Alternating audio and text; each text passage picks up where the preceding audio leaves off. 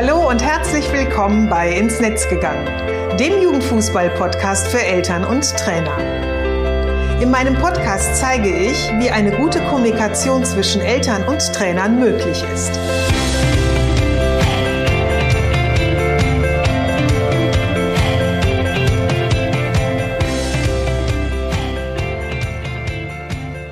Ich bin Susanne Amar und helfe TrainerInnen, eine Kommunikation auf Augenhöhe mit den Eltern ihrer SpielerInnen aufzubauen, um ein Team zu werden. Denn nur als Team kann man gewinnen. In meinem Podcast profitierst du von meinen Erfahrungen und denen meiner GesprächspartnerInnen.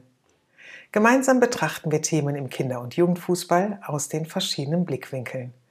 Hör rein und hole dir direkt umsetzbare Tipps, die dich weiterbringen. Und danke, dass du diese Podcast-Folge mit deiner Community teilst. Herzlich willkommen zur Podcast-Episode 65. Ich stecke gerade in den Vorbereitungen ähm, zu dem DFB-Fachtag für sportliche LeiterInnen von Nachwuchsleistungszentren, denn ich darf dort als Referentin zum Thema Elternarbeit ähm, sprechen und in der ja, Vorbereitung dazu und auch im Austausch mit meinen anderen Kolleginnen und Kollegen, die auch zu diesem Thema eingeladen sind, ist mir wieder ein Thema ins Auge gesprungen, über das ich heute ganz gerne sprechen möchte. Und ähm, das ist nämlich auch ein Thema, das nicht nur die Nachwuchsleistungszentren betrifft oder aber nur den Amateurfußball, sondern es betrifft beide. Die meisten Vereine im Amateurbereich kommen mit ihren Kapazitäten an ihre Grenzen. Und auch viele Nachwuchsleistungszentren könnten ihre Spieler noch effizienter ausbilden, noch erfolgreicher ausbilden, wenn sie auch die mit ins Boot holen, die bereits da sind. Ich meine die Spielereltern, die eben in beiden Bereichen mit ihrem Kind in diesem Sport unterwegs sind und ihr Kind eben dort begleiten. Und viele Vereine haben einfach noch nicht verstanden, wie wichtig Eltern im Kinder- und Jugendfußball sind oder sein können. Und vor allem richtig eingebunden können sie dich kompetent unterstützen, werden ein super hilfreicher Begleiter für ihr Kind, ja, und werden auch eben zu einem Gesprächspartner oder zu einer Gesprächspartnerin auf Augenhöhe, mit der man dann eben respektvoll und effizient zusammenarbeiten kann häufig bemerke, das bemerke ich immer häufig, belassen halt einige Vereine, JugendleiterInnen, TrainerInnen oder auch andere Leistungspositionen lieber alles beim Alten, so nach dem Motto, wir haben es immer schon so gemacht und so machen wir es auch weiter, als sich eben der Herausforderung zu stellen, es zu verändern. Und der Grund dafür ist, dass viele gar nicht wissen, wie sie diese Veränderung ähm, ja herstellen sollen, also wie sie in die Veränderung gehen können. Und damit du eben nicht weiter in dieser Schockstarre verharren musst, erfährst du in dieser Podcast-Episode, wie du in das Thema Elternarbeit starten kannst und wer dir vor allem auch dabei helfen kann. Und dafür habe ich ähm, fünf Fragen für dich mitgebracht. Und wenn du dich mit denen näher beschäftigst, äh, bekommst du eine Struktur und kannst eine Struktur aufbauen. Und du weißt ja, Struktur gibt immer Klarheit und ist für mich immer eine wichtige Voraussetzung für eine erfolgreiche Umsetzung. Also, lass uns mal starten. Und zwar die erste Frage, die ich für dich habe, ist, willst du mit den Eltern überhaupt zusammenarbeiten? Diese Frage steht für mich immer ganz zu Anfang, wenn ähm, man sich mit dem Thema Elternarbeit beschäftigen möchte. Denn deine Antwort darauf ist wirklich für den Erfolg sehr, sehr verantwortlich. Und ähm, ich finde, ein Punkt ist da auch ein ganz wichtiger Aspekt und der hilft eben ungemein, sich einfach mal das Potenzial der Eltern anzuschauen und das Potenzial zu kennen bzw. zu erkennen. Ähm, die Zahl habe ich schon oft oder hast du schon oft von mir gehört. Ich möchte sie aber nochmal wiederholen, weil sie eben halt einfach wirklich ganz wichtig ist und einem so ein bisschen vor Augen auch dann führt, ähm, ja, wie viele, wie, wie groß dieses Potenzial, wie groß dieser Elternpool einfach ist. Ähm, Stand November 2021 gab es in Deutschland circa 2,2 Millionen SpielerInnen in Vereinen. Auch wenn die Zahlen ja rückläufig sind in vielen Vereinen oder in vielen äh, ähm, Regionen Deutschlands, ist es aber für mich immer noch eine sehr beeindruckende Zahl. Und wenn wir jetzt nun mal davon ausgehen, dass nur jedes zweite Kind von einem Elternteil unterstützt wird, dann sprechen wir noch immer von circa einer Million Väter und Müttern, die mit ihrem Kind in äh, dem Kinder- und Jugendfußball unterwegs sind. Und ich nenne es mal in Anführungsstrichen, diesen Rohdiamant, den lassen viele Vereine links liegen. Und hast du ihn aber für dich entdeckt, und weißt du, dass Eltern dich in deiner Arbeit unterstützen können, dann ist diese Basis schon mal gelegt, auf der einfach eure Zusammenarbeit aufgebaut werden kann. Also wenn es dir schon bewusst ist, ey, das ist ein Pool, mit dem ich arbeiten möchte, dann hast du schon mal den ersten ganz, ganz wichtigen Schritt gemacht. Das ist so ähnlich wie im Fußball. Also nur wer wirklich will und wer eben weiß, wofür er etwas macht, der macht auch dann den nächsten Step. Die zweite Frage. Was ist der Mehrwert, wenn du mit Eltern zusammenarbeitest? Das finde ich ist immer ganz, ganz wichtig, damit wir überhaupt in einen Prozess hineingehen, sollten wir eben vorher wissen, was wir davon haben. Und ähm, ganz vorneweg gesagt, Veränderungen brauchen immer eine Investition, sei es zeitlich, finanziell, personell und vor allem Veränderungen müssen für uns immer attraktiv sein. Was ich hier nochmal ganz gerne äh, betonen möchte und was ich eben in dieser ganzen Betrachtungsweise der Elternarbeit immer ein, äh, ganz wichtig finde und dir auch nochmal wirklich mit an die Hand geben möchte, ist, die Eltern sind keine Experten im Kinder- und Jugendfußball. Das bist du.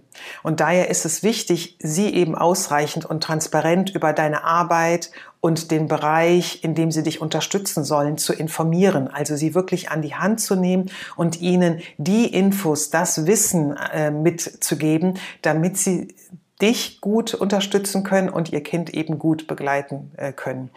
Machst du das nicht, dann führt das eben ganz schnell zu Stress, Problemen und eben auch Konflikten, weil eure Erwartungshaltungen unterschiedlich sind. Ihr seid da nicht, ihr geht da nicht beide von, ähm, ich sag mal, dem gleichen Punkt ähm, X los, sondern jeder hat eine andere Erwartungshaltung Haltung zu einer bestimmten Thematik und das führt zwangsläufig dann immer dazu, dass es wirklich schwierig und kompliziert und eben wirklich sehr stressig werden kann. Bietest du aber den Eltern eine Struktur, äh, mein Lieblingsbegriff, ne? also ich finde Strukturen ganz, ganz wichtig, dann haben sie eben eine Orientierungshilfe. Sie wissen, woran sie sich orientieren können, an äh, woran sie sich eben auch so ein bisschen entlanghangeln können. Und ähm, gleichzeitig, gleichzeitig ähm, zahlt sich das ähm, oder zahlt sich dein Invest eben auch in die Eltern aus. Nämlich du schaffst einen Mehrwert für dich als Trainerin und auch für den Verein. Und ich habe mal so ein paar Vorteile mitgebracht, die ich dir jetzt ganz gerne mal so kurz auflisten mag.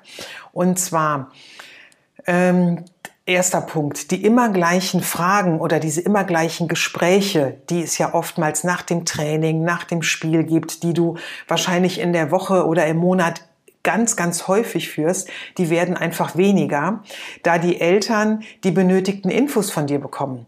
Ähm, und sie dann eben einfach schon diese Informationen haben und nicht immer wieder bei dir nachfragen müssen. Äh, gleichzeitig ist es auch so, dass Eltern dich in bestimmten Bereichen unterstützen, da sie die Zusammenhänge besser verstehen. Also wenn du ihnen mitgibst, beispielsweise, ähm, das ist immer so ein Lieblingsthema von mir, weil ich es so einfach umzusetzen finde, gerade im Amateurfußball, ähm, und ich diese Erfahrung eben selber in äh, einem Verein mit unserem Sohn gemacht habe, da war es so, dass wir als Elternteil ähm, reihum für die Betreuung des Schiedsrichterteams zuständig waren. Und das war im Grunde ein ganz kleiner Job, hat aber das Trainerteam sehr entlastet, weil sie sich nicht drum kümmern mussten und sich eben vor dem Spiel komplett auf ihre Mannschaft konzentrieren konnten. Und für die Eltern, die ja eh ihre Kinder zum Spiel gebracht haben und damit eben diese Dreiviertelstunde oder Stunde vor Spiel schon auf dem Platz waren und ähm, viele sich eher so ein bisschen, ich sage mal, an der Kaffeebude gelangweilt haben, die haben dann diesen Job übernommen. Und da das immer eine große oder wir waren immer eine große Gruppe an Eltern, ist das wirklich so reihum gewechselt. Das konnte aber eben nur ähm, so funktionieren, weil das Trainerteam eben auf uns zugekommen ist, beziehungsweise sich das in einem Gespräch ergeben hat und wir dann gesagt haben als Elternteil zusammen mit dem Trainerteam, da können wir doch zusammenarbeiten. Und ähm, damit waren dann da eben halt auch ähm, die notwendigen Informationen, die wir von dem, von dem Trainerteam oder vom Trainer bekommen haben, ähm, wo der Schiedsrichter sich umzuziehen hat und ähm, wann der eben da ist und äh, dass dann ihm die Spielerpässe ausgehändigt werden sollten und, und, und. Ne? Diese ganzen Informationen, da sind wir im Vorfeld ganz gut eingewiesen worden und das konnten wir dann eben übernehmen. Eltern, die eben auf der anderen Seite so diese eigenen Lösungen für ihr Kind suchen, ähm, gerade die, ne, die sich so unsicher fühlen, die eben so äh, nicht so viel Vertrauen in dich und deine Arbeit haben, weil sie eben einfach so wenig wissen, die werden auch eben weniger, weil sie deine Entscheidungen viel besser nachvollziehen können, weil du das im Vorfeld beispielsweise auf dem ersten Elternabend ähm, ihnen bestimmte Dinge erklärt hast, wie du, wie du Entscheidungen triffst, beispielsweise zum Thema, äh, wer eben am Wochenende spielen wird, wann diese Entscheidung gefällt wird, wie die eben kommuniziert wird und dass es eben halt auch mal sein kann, dass der ein oder andere nicht spielt und damit eben einfach so zu Hause die Stimmung schlecht ist, weil ähm, er, er oder sie dann eben ganz schön genervt und frustriert ist. Dadurch, dass du eben ähm, Aufgaben abgibst an die Spielereltern, hast du wiederum mehr Zeit für deine Spielerinnen. Und kannst dich dadurch natürlich auch noch mal besser auf deine Arbeit fokussieren. Und ähm, die Zusammenarbeit mit den Eltern kann dadurch natürlich, dass du sie eben so auf der einen Seite mit einbindest, auf der anderen Seite aber sehr strukturiert einbindest, weil du vorgibst, wie die ähm, Aufgaben dann eben halt auch mit der ausreichenden Info ähm, ja organisiert, geplant, umgesetzt werden können in so einem bestimmten Radius, den die El in dem Eltern sich dann eben bewegen dürfen.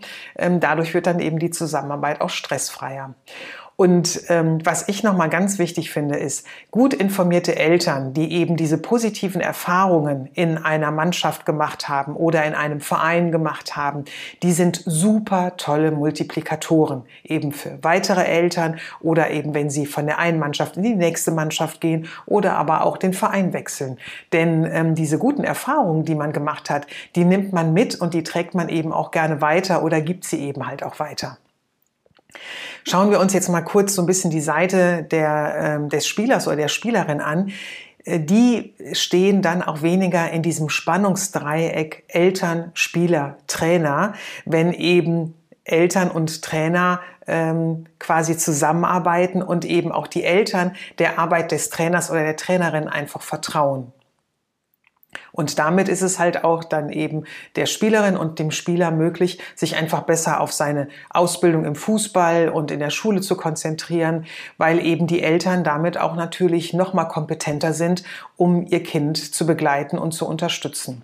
Und ähm, was für viele Eltern auch wirklich ein ganz wichtiger ähm, Faktor ist, ist, dass dadurch, dass sie Informationen von dir bekommen und diese Welt eben einfach ähm, besser kennenlernen, in dem ihr Kind unterwegs ist, werden sie halt auch, ähm, ja, sage ich mal, angstfreier und können halt auch in Situationen, die vielleicht ähm, ja mal so ein bisschen schwieriger sind, stressiger sind, ne, sei es, dass man das Kind verletzt ist und nicht ähm, ähm, spielen kann oder aber nicht aufgestellt wird am Wochenende, mit solchen Informa äh, Situationen eben viel besser umgehen. So, kommen wir zu der dritten Frage. Was willst du am Ende erreichen? Also was soll das Ziel der Zusammenarbeit mit den Eltern sein? Das ist ein ganz wichtiger Faktor oder ein weiterer wichtiger Faktor für eine erfolgreiche Veränderung, wenn du eben das Ziel kennst. Ich empfehle dir genau festzulegen, was du in deiner Mannschaft oder im Verein mit den Eltern erreichen möchtest, wie du sie einbinden möchtest. Und je klarer du das definierst, desto erfolgreicher kannst du es umsetzen. Von vielen höre ich immer so dieses, diese Aussage, das Verhältnis zu den Spielereltern soll besser werden. Das klingt natürlich im ersten Moment erstmal als Ziel auf den ersten Blick ganz toll. Nur ist diese Formulierung ja ganz schön vage, dass eigentlich niemand weiß, was genau ist denn damit gemeint. Also was genau verändert sich denn da oder soll sich denn da verbessern? Und daher ist immer meine Empfehlung, viel klarer zu sein, also viel kleinteiliger zu werden und zu überlegen, äh, welche Informationen Eltern zum Beispiel brauchen, um bestimmte ehrenamtliche Aufgaben im Verein zu übernehmen oder dir Unterstützung in der Mannschaft zu geben, wie ich das zum Beispiel gerade an dem Beispiel der äh, Betreuung des Schiedsrichterteams erklärt habe. Oder ihr Kind im Rahmen einer Verletzung zu begleiten oder für die optimale Ernährung während Training nach dem Spiel zu sorgen. Also da gibt's ja ganz, ganz viele Themen, also die viel enger zu greifen. Nämlich so legst du das Optimalziel fest. Und hast du das erstmal gefunden, dann kannst du nämlich in die Planung gehen. Dann ist dir nämlich bewusst, ach, da möchte ich hin. Und du kannst dann eben schauen, wie kommst du denn dahin? Und auch hier ist es notwendig, da wirklich ganz genau zu sein und ganz auch wieder kleinteilig zu sein. Und das Ziel, was du hast, dieses Optimalziel, in viele kleine, wir nennen sie immer Minimalziele herunterzubrechen damit du nämlich von deiner Idee zu deinem Ziel gelangst, nämlich von der Idee, ähm, das Verhältnis zu den Spielereltern soll besser werden und das Ziel ist eben ganz genau und ganz kleinteilig zu planen, was meinst du denn damit? Also von dem Punkt, wo du jetzt stehst, nämlich dahin zu kommen, dass du beispielsweise sagst, ja, ähm, die Unterstützung oder die Eltern sollen mich mehr in, in meiner Mannschaft unterstützen und da hätte ich gerne Unterstützung bei den und den und den Punkten. Und dann dir genau zu überlegen, was brauchst du dafür? Dafür, was brauchen die Eltern von dir dafür, damit du nämlich genau dahin kommst. Denn jedes erreichte äh, Minimalziel, also wenn du es auch so klein runterbrichst, das erhöht die Lust und auch die Wahrscheinlichkeit, eben wirklich an dein Optimalziel heranzukommen und eben halt auch dran zu bleiben, dass du dieses Ziel erreichen wirst damit du eben, ich habe es jetzt gerade schon äh, mal kurz in dem vorletzten Satz erwähnt, dieses den Startpunkt findest, ne, von wem du eben gerade jetzt ausgehst, ist es ganz, ganz wichtig zu schauen, wie ist denn der Status quo? Und das ist meine vierte Frage für dich. Wenn du nämlich denn dein Ziel formuliert hast und den Weg dorthin geplant hast, musst du ja auch wissen, von wo aus du startest. Das ist ja wie ähnlich bei einer Wanderung. Also da hast du ja auch ein, ein ähm, ja, Anfangspunkt, von dem du ausgehst und dann bist du auf dem Weg unterwegs und du hast meistens einen Zielpunkt, wo du dann ganz gerne hin möchtest. Oder aber du machst einen Rund, eine Rundwanderung, dann kommst du auch wieder an dem Startpunkt an und das ist dann gleichzeitig auch das Ziel. Also daher ist es ganz, ganz wichtig, wenn du beispielsweise eine Veränderung jetzt in deiner Mannschaft vornehmen möchtest, dir diesen Ist-Zustand in deiner Mannschaft anzuschauen. Oder wenn es um eine Veränderung im ganzen Verein geht, zu schauen, wie ist denn momentan der Zustand mit den Eltern in unserem Verein. Und ähm, da das ja jetzt auch wieder so eine sehr grobe Fragestellung ist, habe ich dir hierzu mal ein paar Fragen mitgebracht, die dir auch dabei helfen sollen, das Ganze eben mehr zu differenzieren. Also Fragestellung könnte beispielsweise sein, wie arbeitest du als Trainer in, mit den Eltern in deiner Mannschaft aktuell zusammen? Wie ist da so die Aufteilung? Ähm, gibt es da schon Aufgaben, die du abgibst? Gibt es da überhaupt eine Zusammenarbeit? Oder ähm, in Richtung des Vereins, wie binden wir denn als Verein die Eltern ein? Ähm, arbeiten wir da bereits mit den Spielereltern zusammen oder sind wir eher noch auf dieser, auf diesem Standpunkt, oh nee, Eltern halten wir mal lieber ganz weit von uns fern, die sollen ihre Kinder am Zaun abgeben und alles andere machen wir. Und ähm, wenn ihr sie schon einbindet, wie läuft denn das miteinander gerade? Seid ihr damit zufrieden? Und wenn ja, was läuft davon gut? Ähm, womit seid ihr vielleicht aber auch unzufrieden? Was habt ihr vielleicht in der Vergangenheit schon unternommen in Bezug auf die Elternarbeit? Also wie habt ihr da Eltern schon eingebunden? Wie habt ihr mit ihnen zusammengearbeitet? Und ähm, ja, wie ist überhaupt so die Akzeptanz der Eltern und der Elternarbeit im Verein oder in deiner Mannschaft? Also das sind mal so paar, paar Fragen, ähm, die immer so helfen, sich mal so einen Status quo zu erarbeiten. Und ähm, natürlich steht es dir komplett frei, da deine eigenen Fragen noch hinzuzufügen. Die fünfte Frage, ähm, die ich auch sehr, sehr wichtig finde und die nämlich ähm, auch wichtig ist, um in die Umsetzung zu kommen, ist, wer kann dich unterstützen? Oftmals ist es ja so, dass es nicht unbedingt etwas ist, was du jetzt ganz alleine mit äh, äh, den Eltern umsetzen kannst, sondern es sinnvoll ist, wenn du beispielsweise, wenn du jetzt eine Veränderung in deiner Mannschaft hast, das in deinem Trainerteam machst, ne? also mit deinen anderen Kolleginnen und Kollegen zusammen. Klar, wenn es natürlich eine Veränderung ist, die im Verein äh, getätigt wird, dann ähm, sind ja alle, die, die es betrifft, eben Teil dieses Veränderungsprozesses. Und sich eben ähm, mit so einem neuen Thema zu beschäftigen, das ist ja auch nicht immer leicht. Und gerade vor allem, wenn man so am Anfang steht und noch nicht gar nicht so richtig weiß, wie man auch starten soll. Das kenne ich immer selber von mir.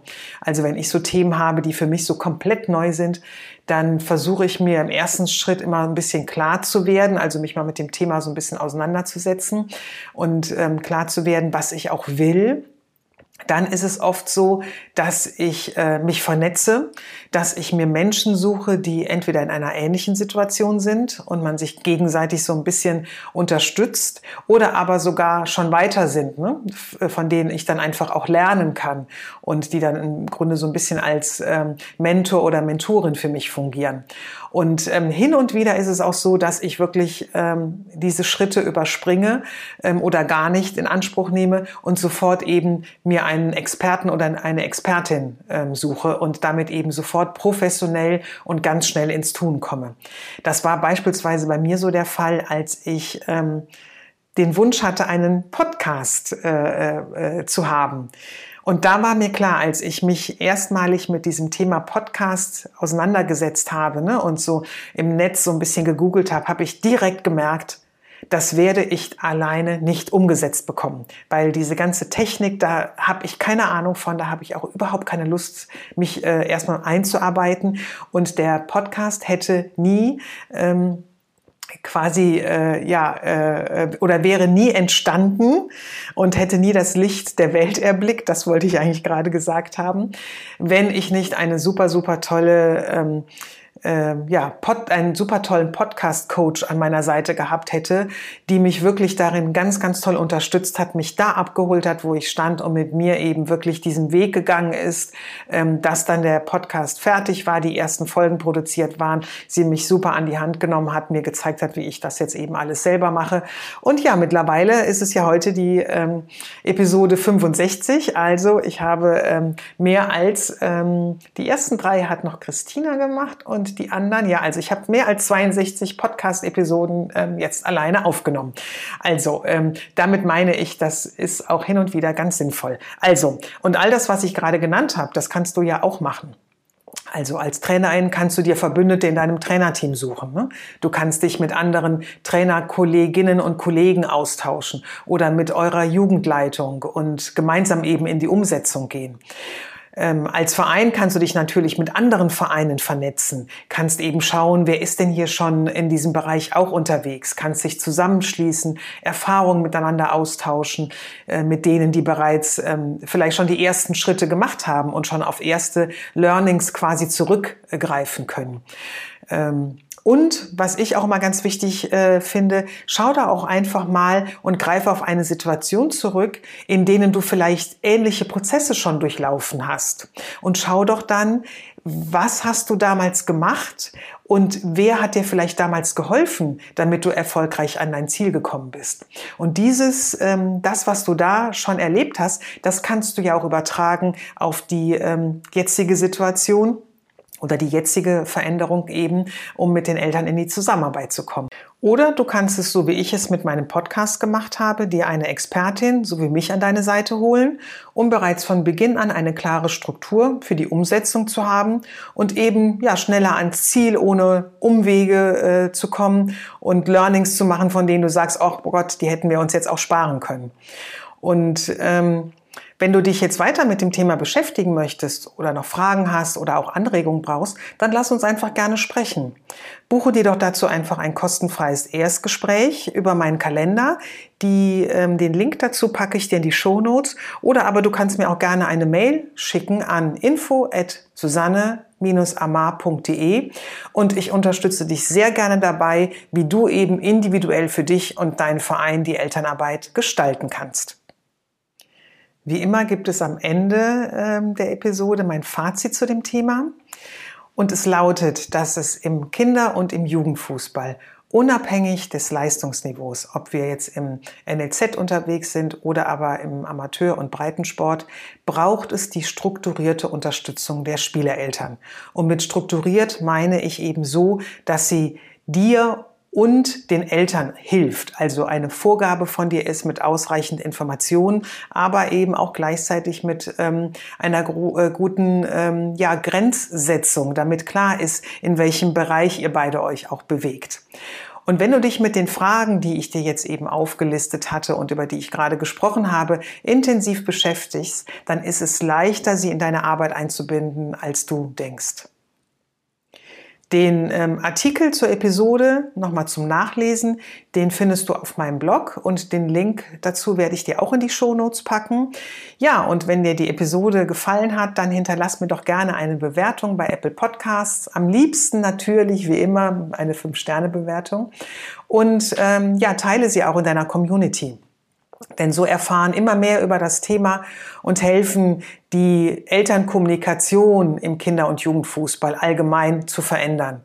Wir sind bereits auf einem guten Weg und dass beispielsweise das Thema jetzt eben auch auf dem DFB-Fachtag einen Platz findet, das finde ich auch großartig und das zeigt halt auch, dass sich in dem Bereich eben einfach was verändern sollte und ähm, dass es eine Sichtbarkeit braucht und es ist aber noch ganz viel Luft nach oben da und ich freue mich eben einfach, wenn du mich dabei unterstützt, diesem Thema immer noch mehr Sichtbarkeit und Akzeptanz zu geben.